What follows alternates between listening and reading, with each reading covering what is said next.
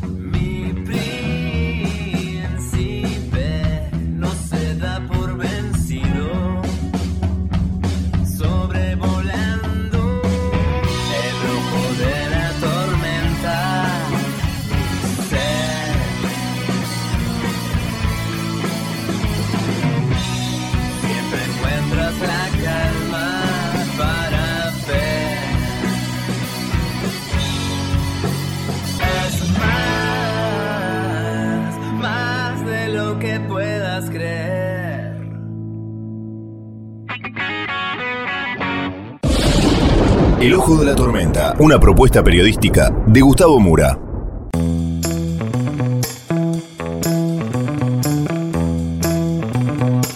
Buenas, buenas, bienvenidos al Ojo de la Tormenta. Hoy tenemos un bonito programa que ya pasamos a comentarles.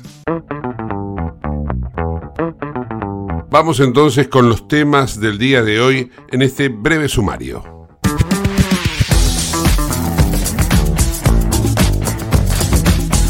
La inflación de mayo fue del 7.8%, esa es la nota del día, alcanzando la friolera de 114.2% en el interanual.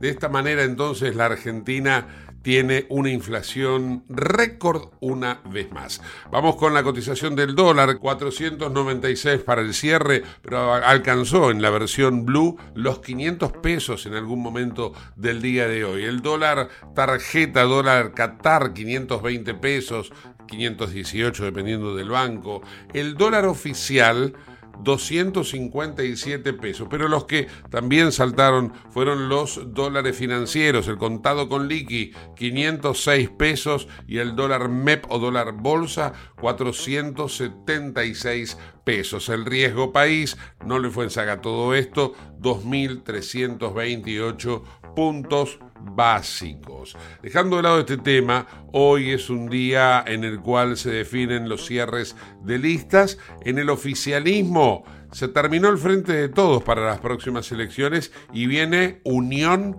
por la Patria. Hay peleas de todo tipo y color. Scioli que dice que no lo van a sacar ni aunque pidan dos brazos. ¿eh? Él mismo ironizó sobre su eh, condición que le falta un brazo y que precisamente él dijo, ni aunque haya que tener dos brazos me van a sacar de las listas para ser candidato o precandidato a presidente en el día de hoy. Hay cierres de listas también en la oposición. Finalmente el tema es que Areti se limpió, quedó afuera de todo. Y bueno, vamos a tener una entrevista muy interesante con eh, una persona que está muy cercana a Patricia Bullrich, pero también tiene una entrada historia con el radicalismo, es el caso de Silvana Giudici, eh, con quien vamos a, lógicamente, hablar de todas estas cuestiones.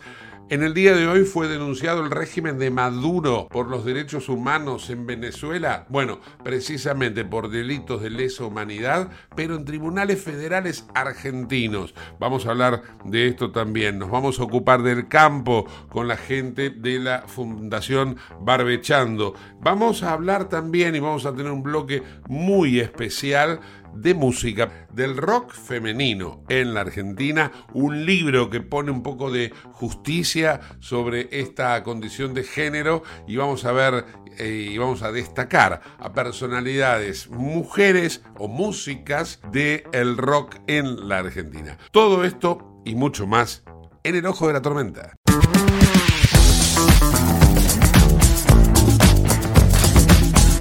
Auspicia este programa Autopiezas Pana. Más de 30.000 productos en stock y más de 30 años brindando seguridad para tu vehículo. No te olvides de visitarlos en la web pana.com.ar o llamarlos al 42504220. Autopiezas Pana, tu socio estratégico. Dirección Avenida La Plata 1933, Quilmes Oeste. Vamos a ocuparnos un poco de cómo se está armando toda la cuestión política desde el lado de la oposición. Sabido es que el espectro es muy amplio en Juntos por el Cambio, están definiendo listas, están cerrando acuerdos, están en la última hora, es el cierre del cierre de este calendario electoral. Y vamos a dialogar con Silvana Giudici eh, en este momento ella, además de estar en el armado y todas estas cuestiones políticas, es directora del ENACOM por la oposición. Silvana, ¿cómo estás? Gracias por atendernos. ¿Qué tal, Gustavo? ¿Cómo están? Un gusto hablar con ustedes. Igualmente, qué semanita, ¿no? Con la convención del radicalismo, con las definiciones dentro de toda esta gran alianza que forma Juntos por el Cambio. ¿Cómo viene todo eso? Bueno, hoy es el cierre de las alianzas. A las 12 de la noche quedan definidas las alianzas, que son los marcos donde cada partido y cada lista de candidatos va a jugar. Nosotros seguimos consolidando y fortaleciendo Juntos por el Cambio, em, con el PRO, la UCR, la coalición cívica y los partidos que nos acompañan desde el 2019, eh, más la corporación de, de SPER también. Así que bueno, todos estos partidos son los que conforman y están registrando esta alianza esta noche con sus respectivos reglamentos y con las plataformas y es como el punto de largada ya de eh, la, elección del 13 de agosto. Eh, yo sé que lógicamente tu corazón radical me va a poner algún freno a lo que voy a decir, pero todo el mundo apunta a que la gran definición es entre Larreta y Bullrich. Vas a decir, pero está Morales también. Sí, claro, está Morales, está. No, no, pará, Gustavo, te aclaro bien, te aclaro bien. Yo hace muchos años ya estoy eh, afiliada al PRO. De hecho, en el 2015 fui candidata a legisladora por el PRO y desde siempre tengo una relación de amistad y política con Patricia Bullrich, así que estoy trabajando con ella desde el día que decidió encarar este proyecto y este sueño que es transformar la Argentina con coraje, con convicción, así que activamente eh, involucrada en este proyecto. Lo sé, lo sé, lo sé, y por eso iba a la pregunta, pero ya me preparaba para la corrección. pero bueno, contame un poco eh, eh, esta cuestión, porque la percepción desde afuera es, y perdón por la expresión, es que están todos peleados, es que están todos eh, con el cuchillo entre los dientes. ¿Y, cómo viene esto? Contame un poco eh, esta, dame tu, tu visión, bueno, Hay, discusión, hay discusiones políticas que en determinado escenario mediático pueden parecer personales, pero en realidad son discusiones políticas de alto contenido y profundidad, porque eh, esta pelea que supuestamente todos dicen nos estamos peleando por el tema de Schiaretti, en realidad fue un momento, te diría, eh, fuerte de la discusión política donde se intentó traer a Juntos por el Cambio a un gobernador cuyos diputados en todas las, las votaciones más importantes votaron con el kirchnerismo durante este periodo, ¿no? Entonces, para no desperfilar y no perder la identidad de Juntos por el Cambio, Patricia puso una voz de alerta muy fuerte defendiendo a los cordobeses. Quiero decirte que la incorporación de Schiaretti se planteaba eh, con el cronograma electoral de Córdoba abierto. En la semana en que hablaron de la incorporación de Schiaretti, el PRO y Juntos por el Cambio, con nuestros candidatos a la cabeza, Luis Juez y Rodrigo de Loredo, eh, se habían impuesto en más de 27 comunas. Esa semana, ¿no? Ese domingo hubo elecciones en 27 comunas de, Córdoba y en la elección de Anizacate, por ejemplo, le ganamos al peronismo de Schiaretti y de, la Sota, que, que hace 27 años gobernaban ahí.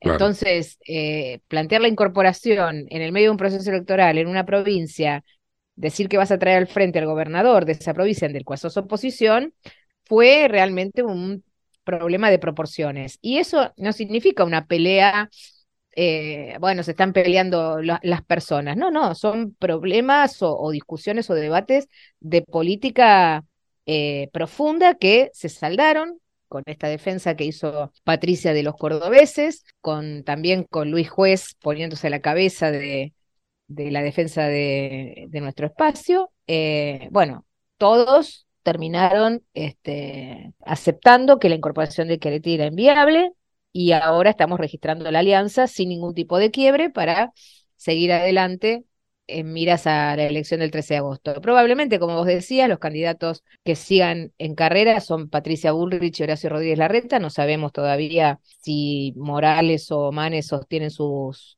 respectivas candidaturas, pero es una discusión de proyectos, es una discusión de equipos donde un equipo de Juntos por el Cambio piensa que la Argentina se recompone y se desarrolla llevando adelante un cambio muy profundo contra el status quo, contra los sectores de poder como los sindicatos, algunos gobernadores feudales de la Argentina y este, todo aquel que se oponga a la recuperación del desarrollo, del trabajo, de la inserción en el mundo. Entonces, tenemos que ser muy concretos cuando armamos las alianzas, cuando armamos las listas, cuando presentamos las plataformas, los reglamentos, no perder de vista que venimos a hacer un cambio, un cambio profundo.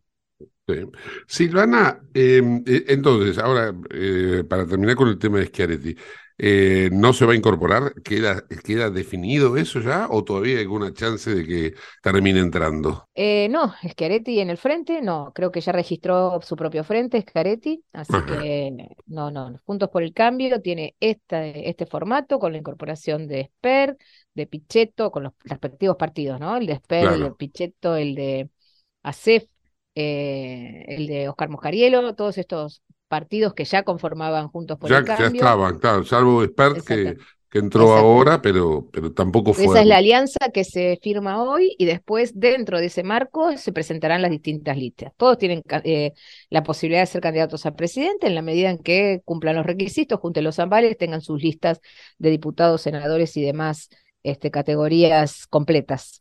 De eso se trata una elección abierta este, y simultánea. Bien, bien. Ah, eh, hoy o en las últimas horas se supo de una alianza postelectoral, sería, eh, entre Patricia y Milei en caso de ganar. Eh, contanos un poco de esto también. No, ese es una, digamos, un, error que se viene planteando desde, desde el principio, tratando de, dividir Juntos por el Cambio.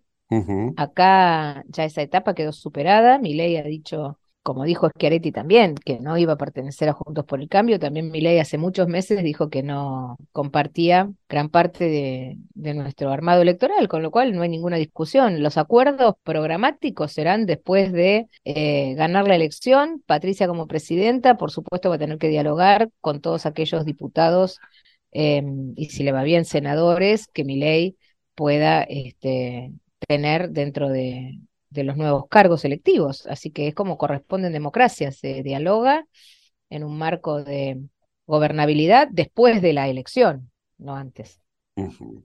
Eh, ¿Sigue estando alterada, como dijo Morales, Patricia Bullrich? que sabes que ahí te voy a contestar mal. Obvio, obvio, más vale. No, no, realmente repudio esas declaraciones. Eh, alterada no le podés decir a una mujer en ese, en ese contexto porque estás eh, siendo discriminador. ¿eh? A un hombre no le decís alterado. A un mm. hombre no le decís este, que, que baje un cambio. Vamos a escuchar entonces un poco a lo que decía Gerardo Morales sobre Patricia Bullrich. Escuchemos. Bueno, espero que no.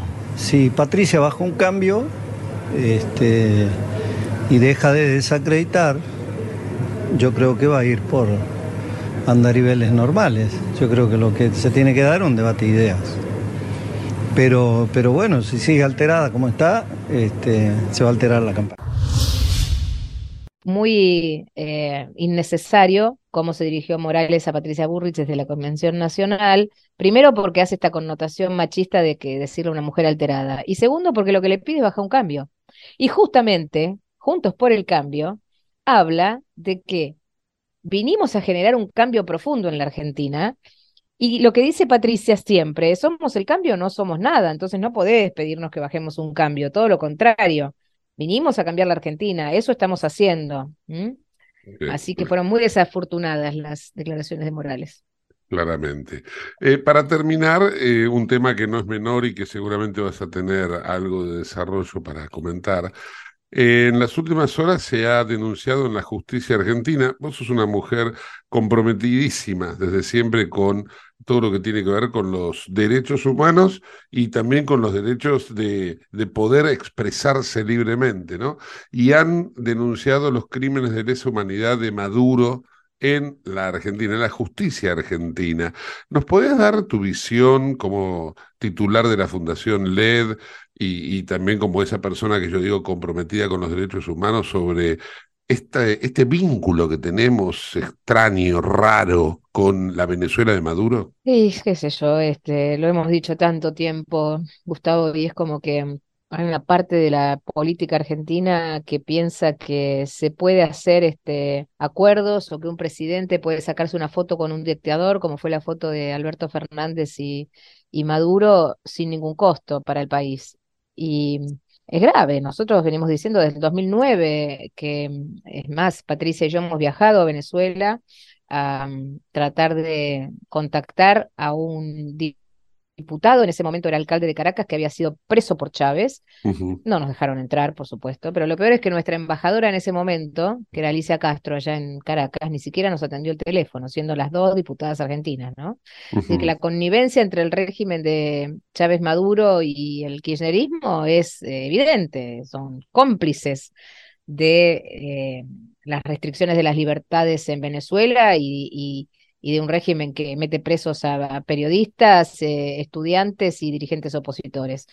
Eh, la Argentina tiene anticuerpos, tenemos una sociedad civil muy organizada, nosotros desde la Fundación LED venimos todo el tiempo destacando y defendiendo eh, la libertad de expresión y denunciando este, este tipo de, digamos, de, conductas que replican un poco lo que pasa en Venezuela. Eh, y creo y tengo la esperanza que nunca llegaremos a ese punto. Por supuesto, desde el momento en que gobierna Cambiemos, 2015 a 2019, y ahora cuando nos toca gobernar con Patricia, eh, demostramos que la libertad de expresión es uno de los valores republicanos que defendemos no solo en nuestras plataformas, sino también a la hora de gobernar.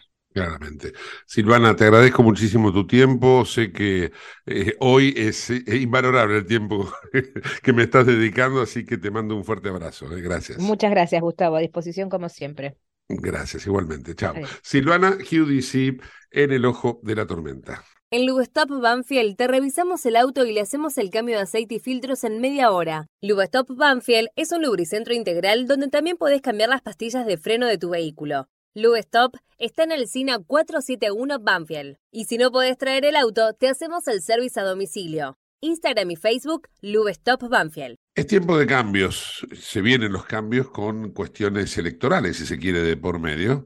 Y dentro de esa situación, el campo está inmerso también en una eh, revulsiva en la cual debe cambiar, sí o sí, algunas cosas. Al menos lo que desde el Estado o los estados va para el campo y luego desde el campo hacia la producción. Vamos a dialogar con el ingeniero agrónomo Lucas Amadeo, es miembro de la organización Barbechando, conoce muy bien, muy a fondo todo lo que tiene que ver con el campo y está en línea. Lucas, gracias por atendernos, ¿cómo va? Muchas gracias a vos, Gustavo, buenas tardes y muy bien, gracias. ¿Cómo estás vos? Bien, bien. Bueno, un poco con toda la expectativa, yo decía que se vienen los cambios, y, la pregunta es, ¿qué cambios son necesarios? Ahora hay un congreso de por medio que se está organizando, que están organizando en Barbechando para lo que serían las políticas públicas para la agrobioindustria, y seguramente se va a hablar de esto, ¿no? de algún tipo de proceso de transformación. Contanos un poco. Bueno, a ver, eh, me, encantó tu introducción y, tiene que ver mucho con, con, lo que venimos haciendo o trabajando desde el 2008, ¿no? En aquel momento donde eh, la 125 eh, no estuvo lejos de ser parte de nuestro destino, eh, y, lo que hacemos desde aquel entonces, trabajar para cosas que hoy las podemos materializar de forma mucho más concreta dentro de la Fundación Barbechando, que eh, hoy somos más de 400, 400 miembros, este, 80 productores, empresas, jóvenes, estudiantes, un, granito que hemos logrado de la Fundación que es eh, la agroindustria argentina eh, alineada o trabajando para alinearse cada vez más en políticas públicas, ¿no? Y eso es lo que hacemos y, en eso trabajamos. Incidir positivamente en las legislaturas este, para promover el desarrollo de la agroindustria y así del país. Y, como decís, el 27 de, de junio en la Bolsa de, Cereales de Buenos Aires hacemos el primer Congreso de Políticas Públicas de la Agroindustria para la política. Porque hay dos cosas que nos, que nos motivan y que nos empujan, que es ya no podemos seguir pensando el campo contra la política o el campo o la política y tenemos que poder pensarlo de manera colaborativa con la política. Es el campo con la política, no más divorcio, y es dirigido a la política con la política. Y eso es lo que estamos pensando para el próximo 27 de junio. Eh, y, dentro de entonces de este Congreso, ¿cuáles son los temas que, al menos desde tu escritorio, se plantea llevar al, a lo que sería el debate, ¿no? A ver, el, Congreso está dividido en tres ejes, ¿sí? Que los venimos pensando cuidadosamente hace un tiempo ya y, que eh, después de mucho tiempo tienen mucho sentido. El, el principal eje es eh, presentamos la visión de una Argentina posible, eh, con algo que me parece que es súper eh, ilustrativo y demostrativo, que es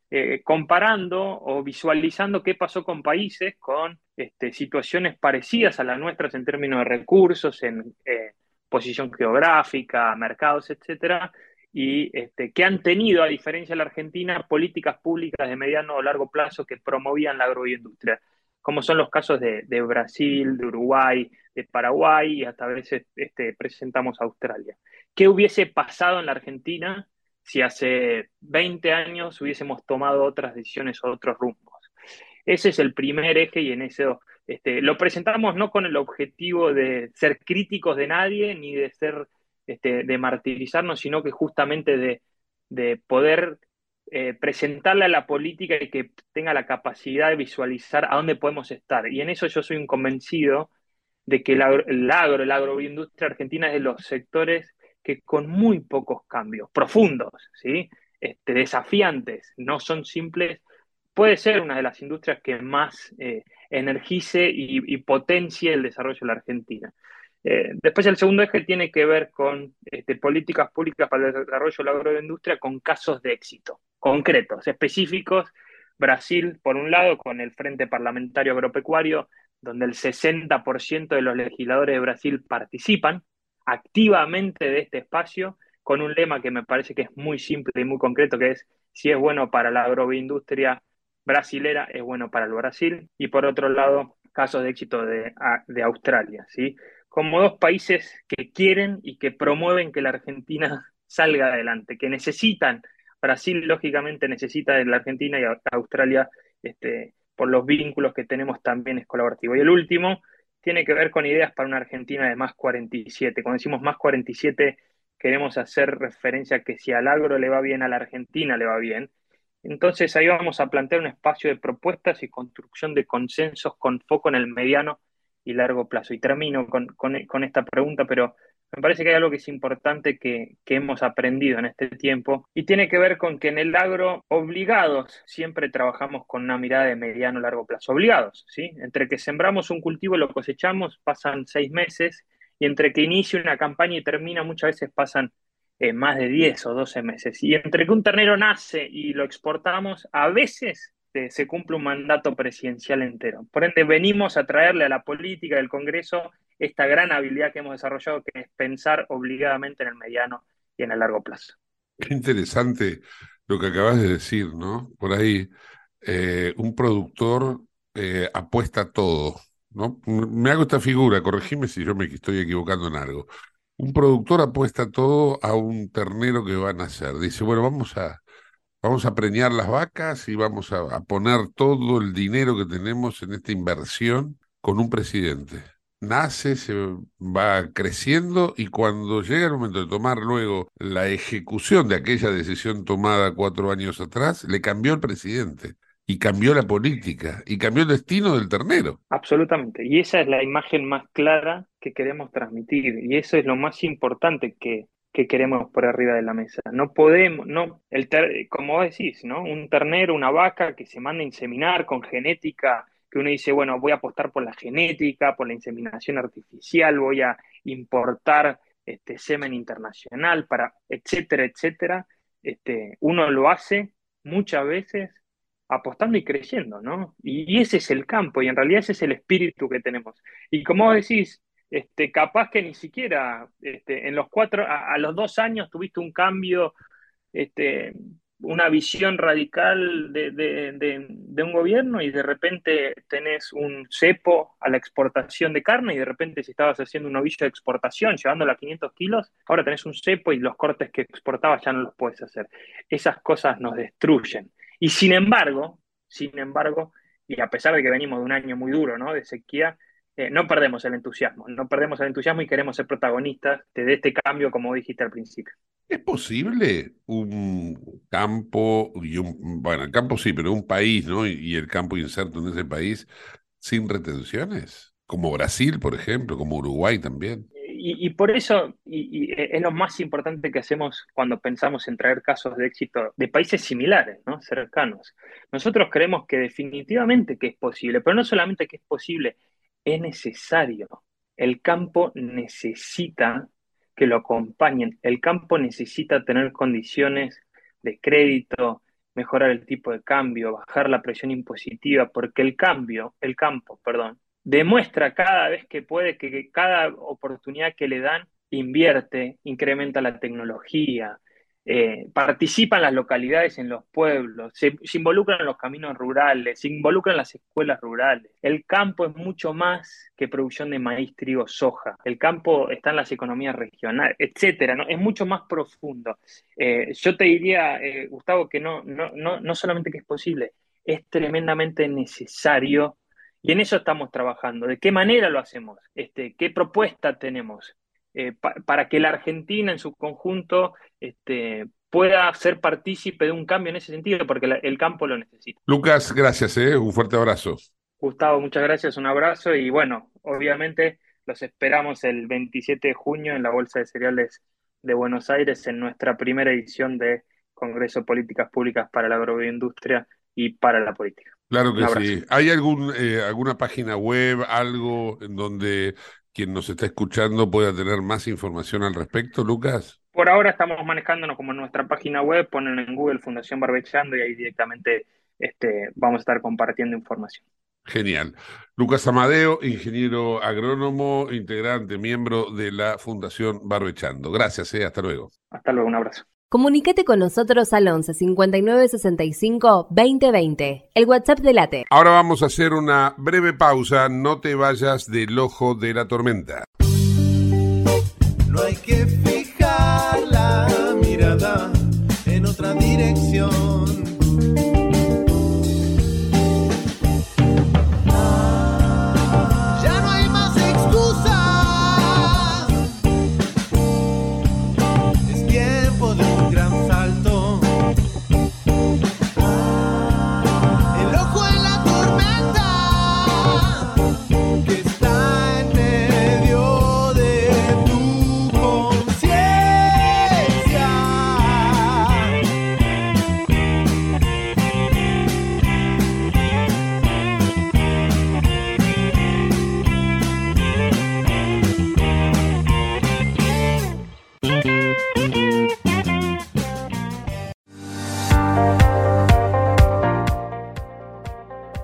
Urgente. La Subsecretaría de Atención Primaria y Salud de Merlo informa, todo paciente adulto con síntomas o sospecha de dengue debe concurrir a la guardia del Hospital Eva Perón, ingresar por la calle Pasteur, acercarse al mostrador, anunciarse y de ahí se lo derivará al consultorio correspondiente. Los síntomas del dengue son fiebre acompañada de dolor detrás de los ojos, de cabeza, muscular y de articulaciones náuseas y vómitos, malestar intenso general, aparición de manchas en la piel, picazón y o sangrado de nariz y encías. Entre todos podemos combatir al dengue. Gobierno del Pueblo de Merlo, Intendencia Menéndez.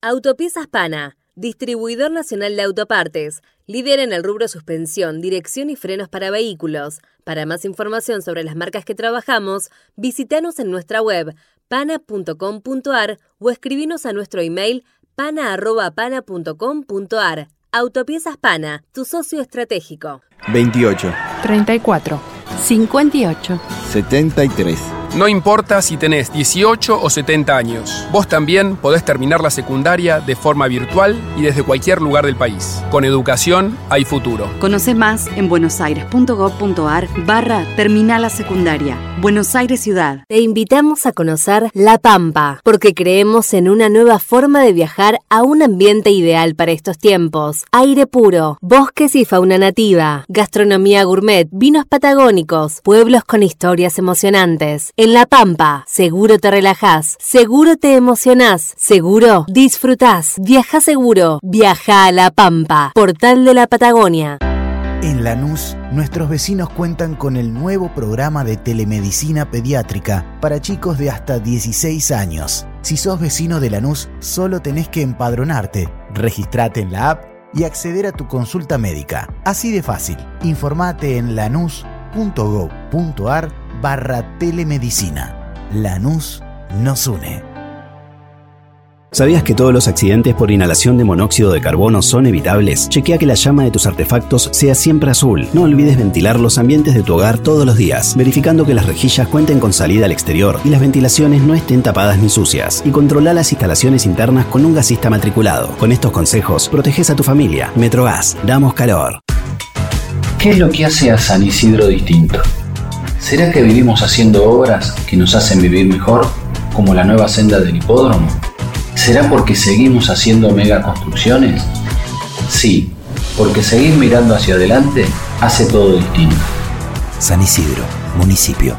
CRIBE, Centro de Rehabilitación Integral Belepoc. Atención dedicada ante las principales enfermedades crónicas e invalidez del sistema nervioso. www.cribe.com.ar. Independencia 5182, Villa Ballester. Teléfonos 4768-6774 o 4767-6296. Merlo crece en obras. La Secretaría de Obras y Servicios Públicos de Merlo avanza con el plan de renovación de la red vial. Estos trabajos mejoran la transitabilidad de las calles, la seguridad y la calidad de vida de nuestros vecinos. Ya finalizaron trabajos de pavimentación en la calle Junín entre Cervantes y Ruta 40 en Merlo Centro. Se encuentran en ejecución en Irigoyen entre Garay y Cámpora en Merlo Norte y continúan nuevas obras en el distrito. Merlo crece en obras. Intendencia Menéndez. ¿Tenés Galicia? Tenés que saber algo. ¿Tenés alguna duda? Tenés alguien que te escucha y te da atención 24/7. ¿Tenés ganas de hacer algo? Tenés muchos beneficios en lo que más te gusta. Tenés ganas de no hacer nada. Tenés una app para hacer todo desde el celular sin moverte del sillón de tu casa. Tenés, todo para vivir un día a día mejor. Tenés Galicia. Tenés Galicia.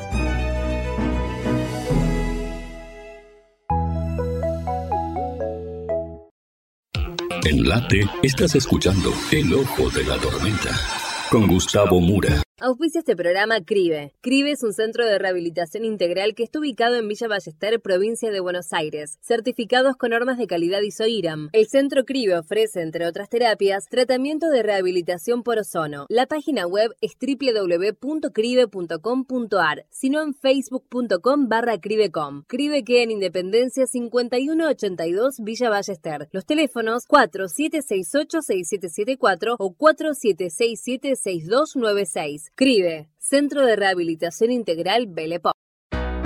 Cuento con las alas del mar.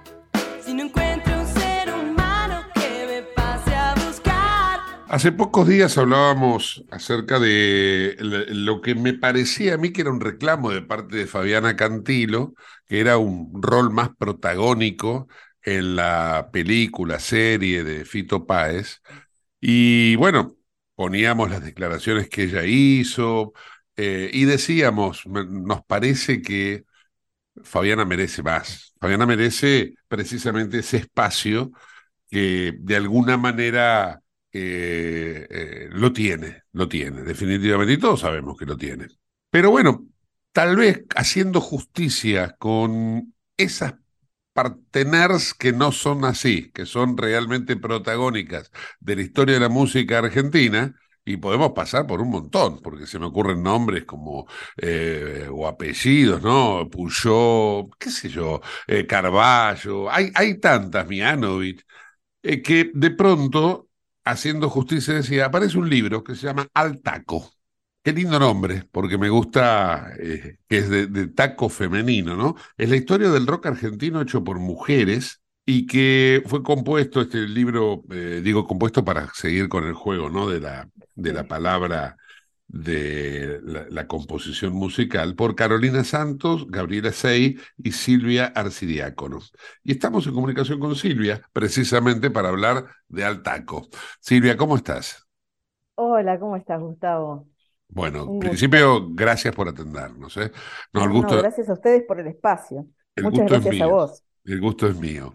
Eh, contame un poco, recién hacía esta introducción porque fue algo que lo habíamos planteado aquí en el programa y me gustaría que también vos me des tu, tu opinión al respecto, ¿no? Más allá de hablar del libro, que lo vamos a charlar a lo largo sí. de esta entrevista, pero eh, qui- quisiera romper con eso, ¿no? Fabiana Cantilo estaba reclamando, me parece a mí, ¿eh? Con justo derecho un espacio. ¿Vos compartís eso?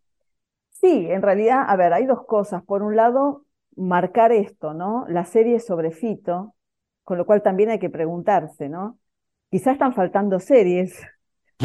Yo creo Claro, que, yo creo que Fabi merece su propia serie. claro. Y ahí ella está, eh, está como en, en, en esto, ¿no? En, un, en una especie de rol periférico que gira en torno a, Char- a, perdón, a a, Fito. Pero por supuesto, lo que ella dice es absolutamente válido, porque la, pasa que de alguna manera la retratan como una, como una corista, si se quiere.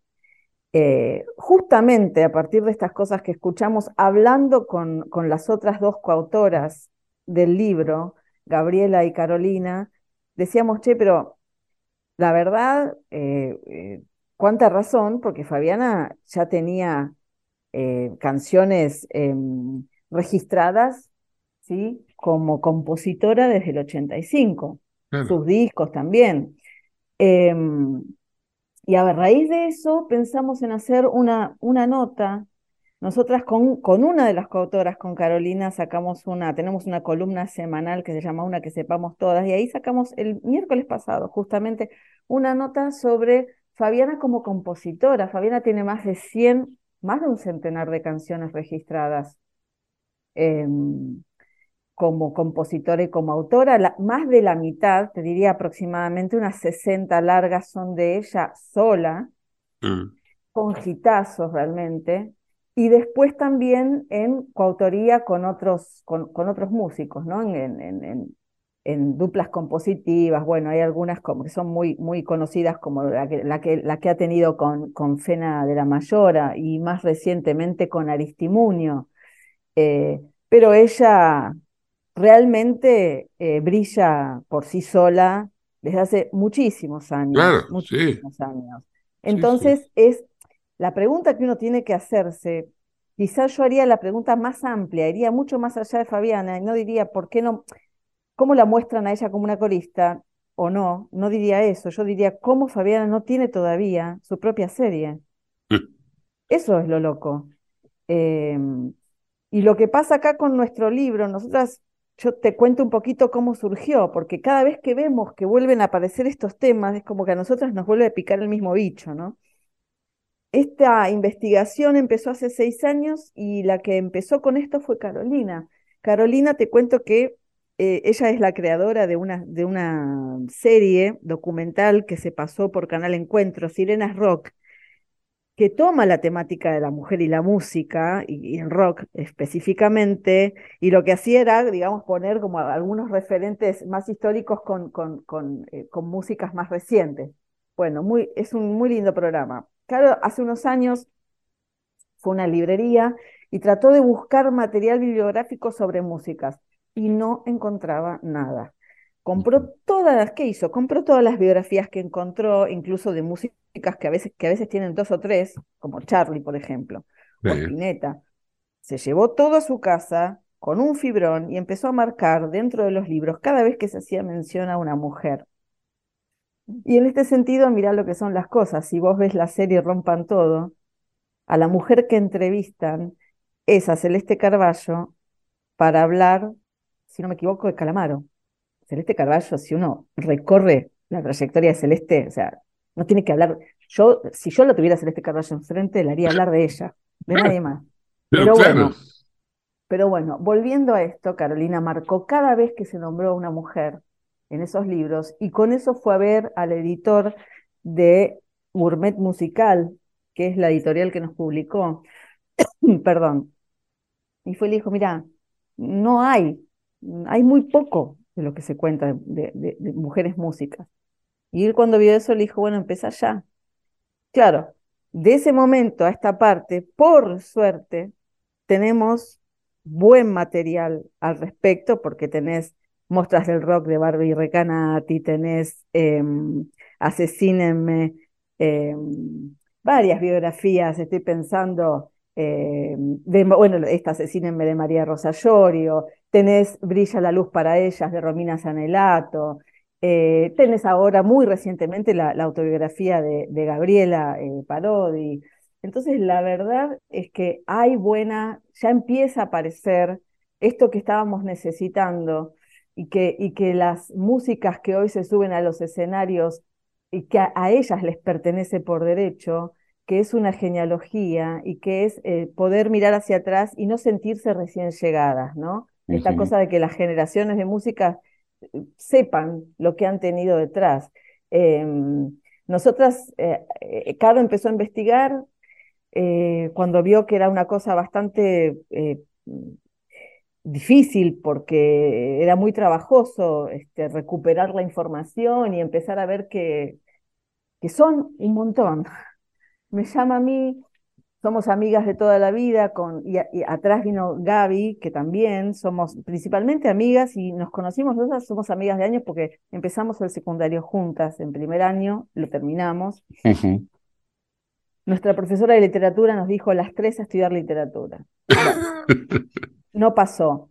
A mí, me Carolina me recriminó toda la vida que cómo me había dedicado a traducir, pero ah, hasta, hasta este momento que tuvimos que investigar para el libro, porque ahí yo pude acceder a bibliografía en inglés que no estaba traducida al castellano y ahí me decían, menos mal que no estudiamos juntas. Porque vos Pero sos bueno, traductora, vamos a, vamos a traductora. aclararle a la audiencia, vos sos Yo soy traductora. traductora, pero bueno, siempre me gustó, escribir es algo que me gustó siempre, la música nos unió a las tres porque eh, en zona sur, Quilmes, lo que había para hacer era ir a recitales, así que vimos un montón de cosas, disfrutábamos mucho de eso, mentíamos mucho para ir a algunos recitales, este, porque también esa es un poco la historia, eh, la historia del rock para, para las mujeres.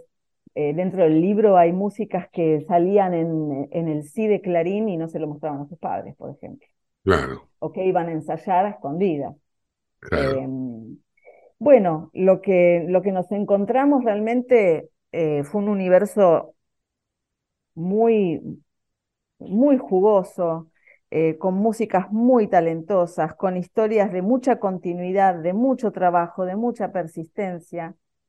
Y nosotras lo que quisimos hacer realmente, la manera de abordar ese trabajo, lo, lo dividimos, por supuesto, tratamos de, de investigar en profundidad no solamente músicas, sino géneros.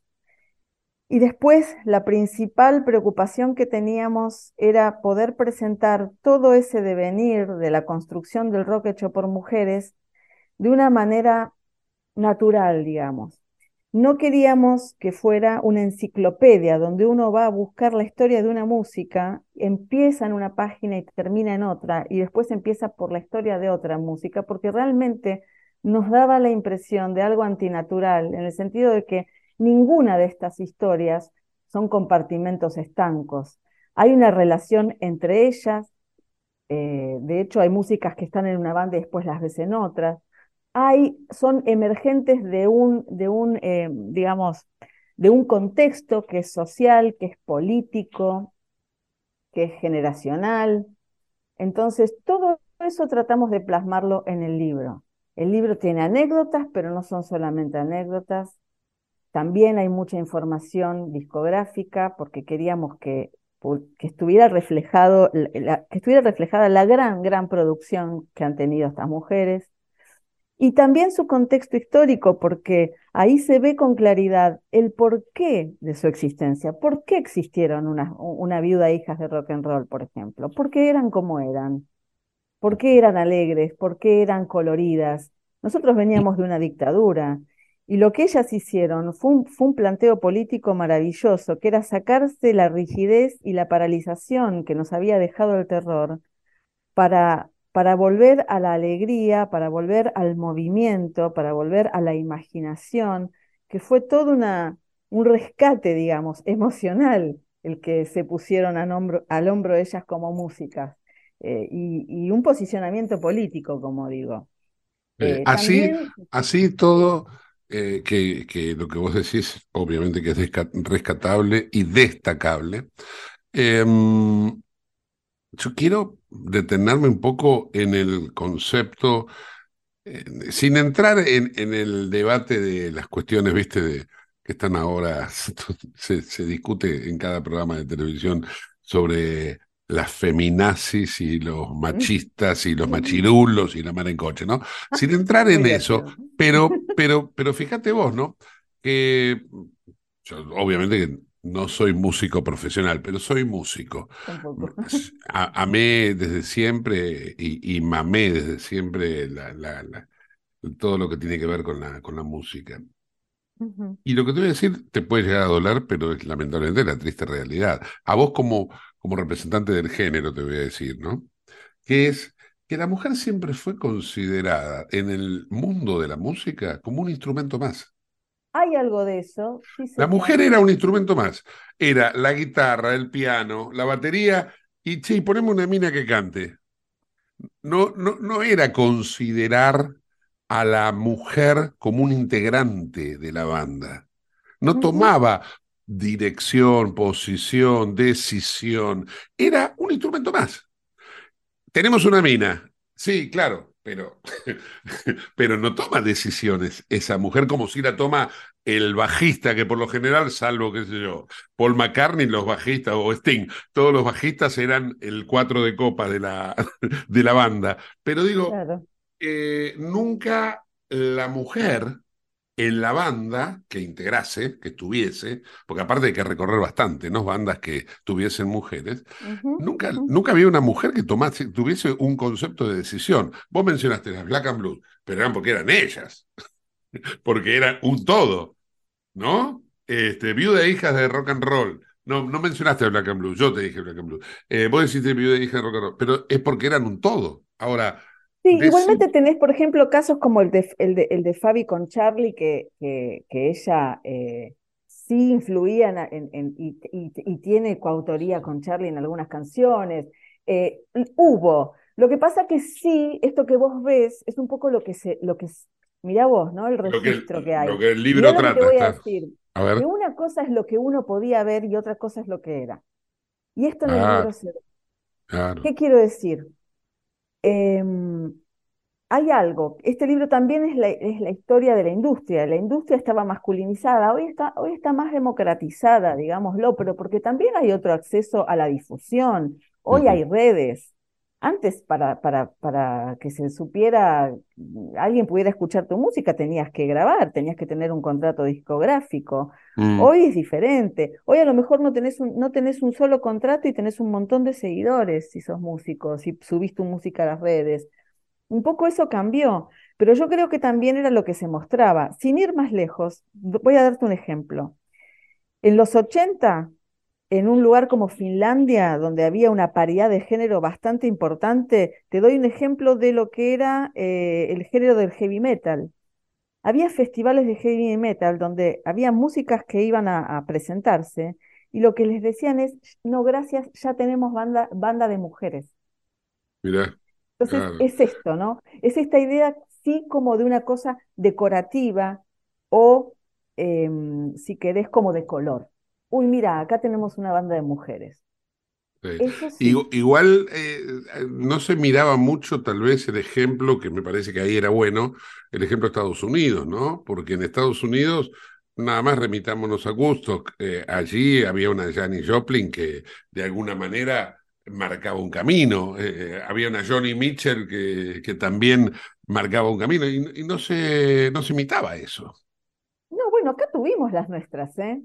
Acá tuvimos las nuestras. Mira, yo te- mira, voy a decirte una cosa. Desde A el ver, re- comienzo, refrescanos, a ver, refrescanos. voy para atrás, porque dale. nuestro libro, nuestro libro abarca del 54 al 99. Ok. Hoy ya en el 54 tenés a una mujer cantando un blues de autoría propia. No en un disco, en una película.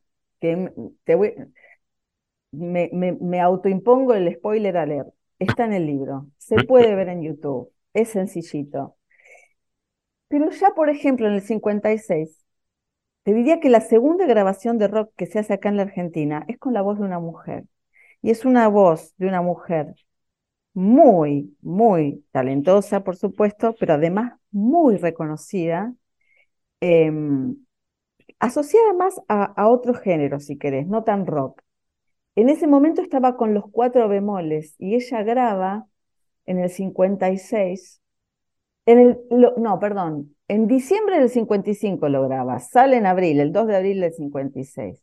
Eh, la canción de Bill Haley, Rock Around the Clock, Sí, Estela de nombre. A ver si te sale el apellido. no sé, pero me acuerdo de ¿Estela? una... Estela Raval era. Por supuesto, Estela Raval. Mira, Estela Raval es la primera voz de mujer que graba un rock en la Argentina en el 56. No fue 20 años después.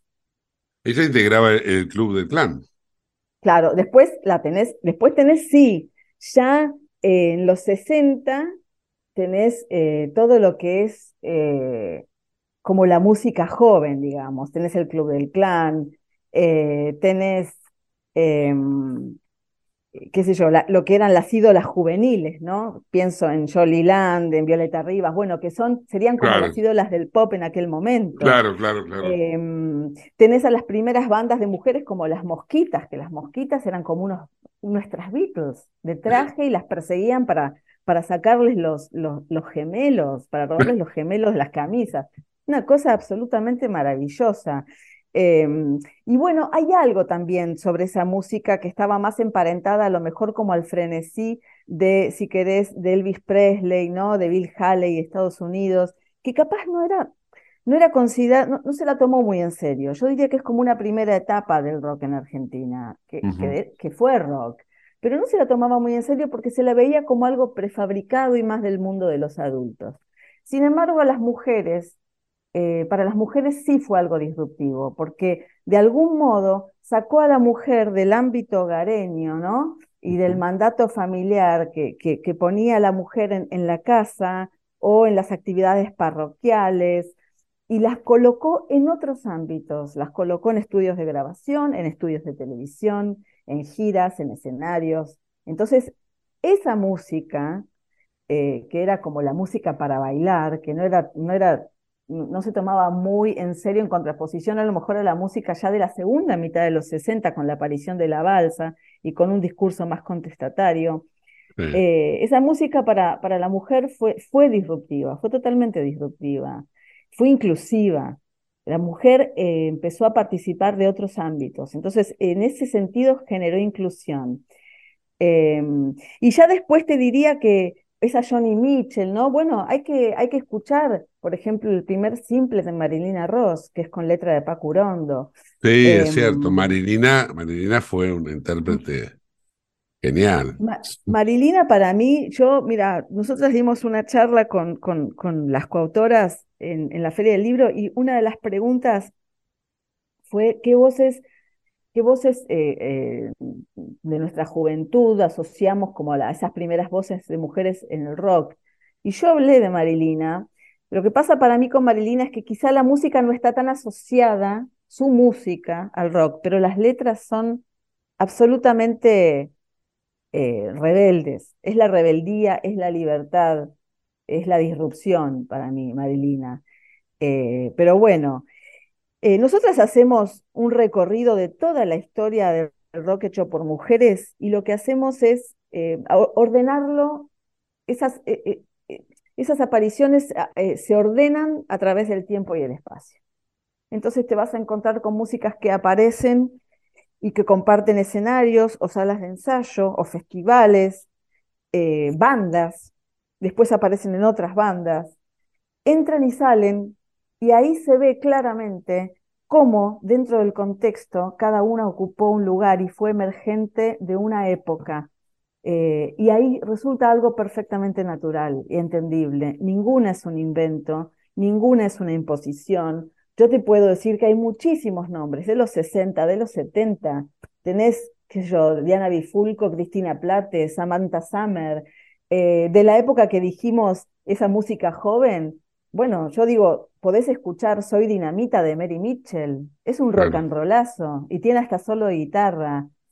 Eh, bueno, también así los 80, todo lo que es el heavy metal, el punk lo tenemos muy investigado, las, las, las pioneras del punk en la Argentina, eh, bueno, los 90, en, en una época en lo que, digamos, cobró mucha fuerza lo que se llamó el rock barrial, también estuvieron ellas ahí con la autogestión.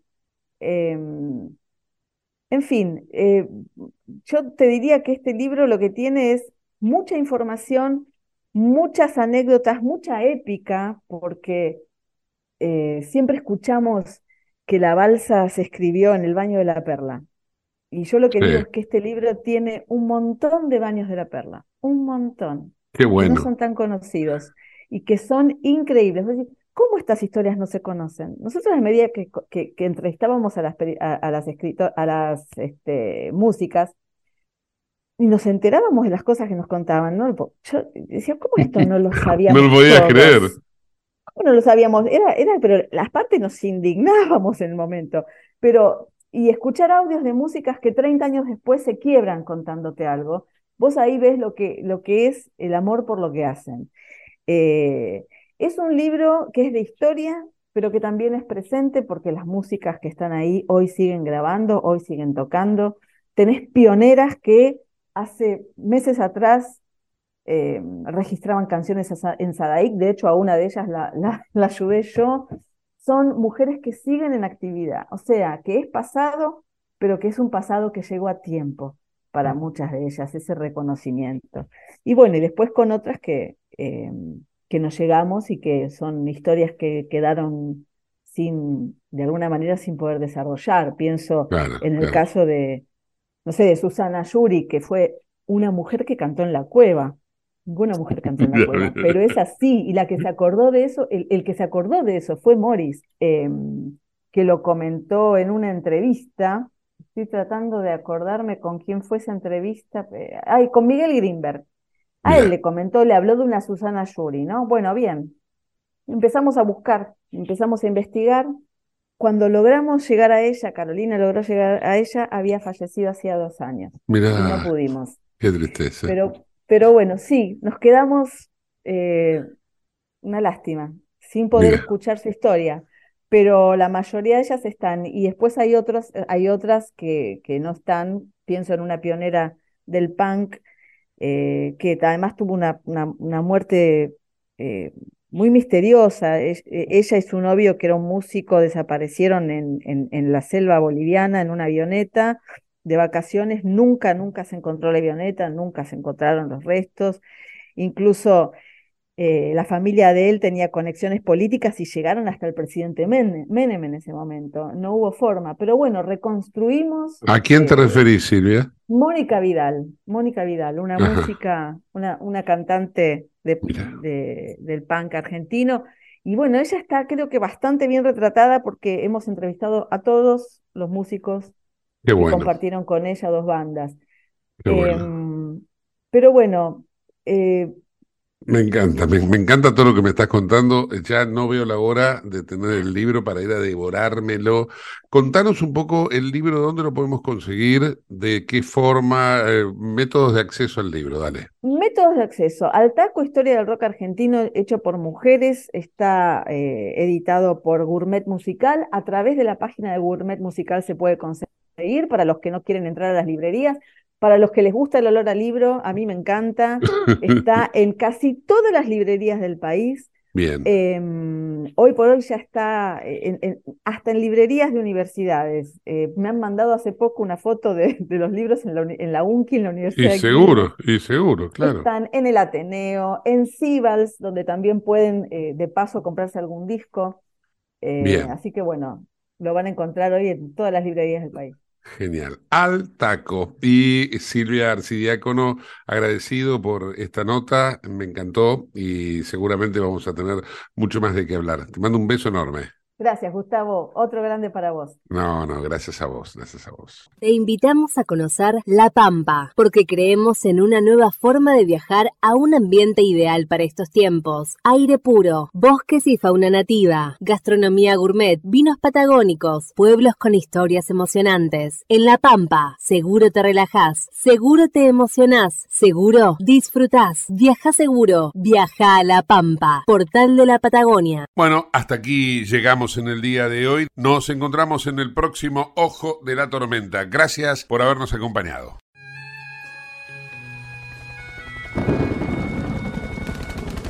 Mientras las agujas de reloj y el calendario siguen su curso, la tierra gira entre guerras, pobrezas, desigualdad. La codicia influye en cada acción. Abre las puertas al abismo de la autodestrucción. Seguimos ciegos e ignorantes mientras la desgracia aumenta. Bienvenidos a mis cuentos desde el ojo de la tormenta.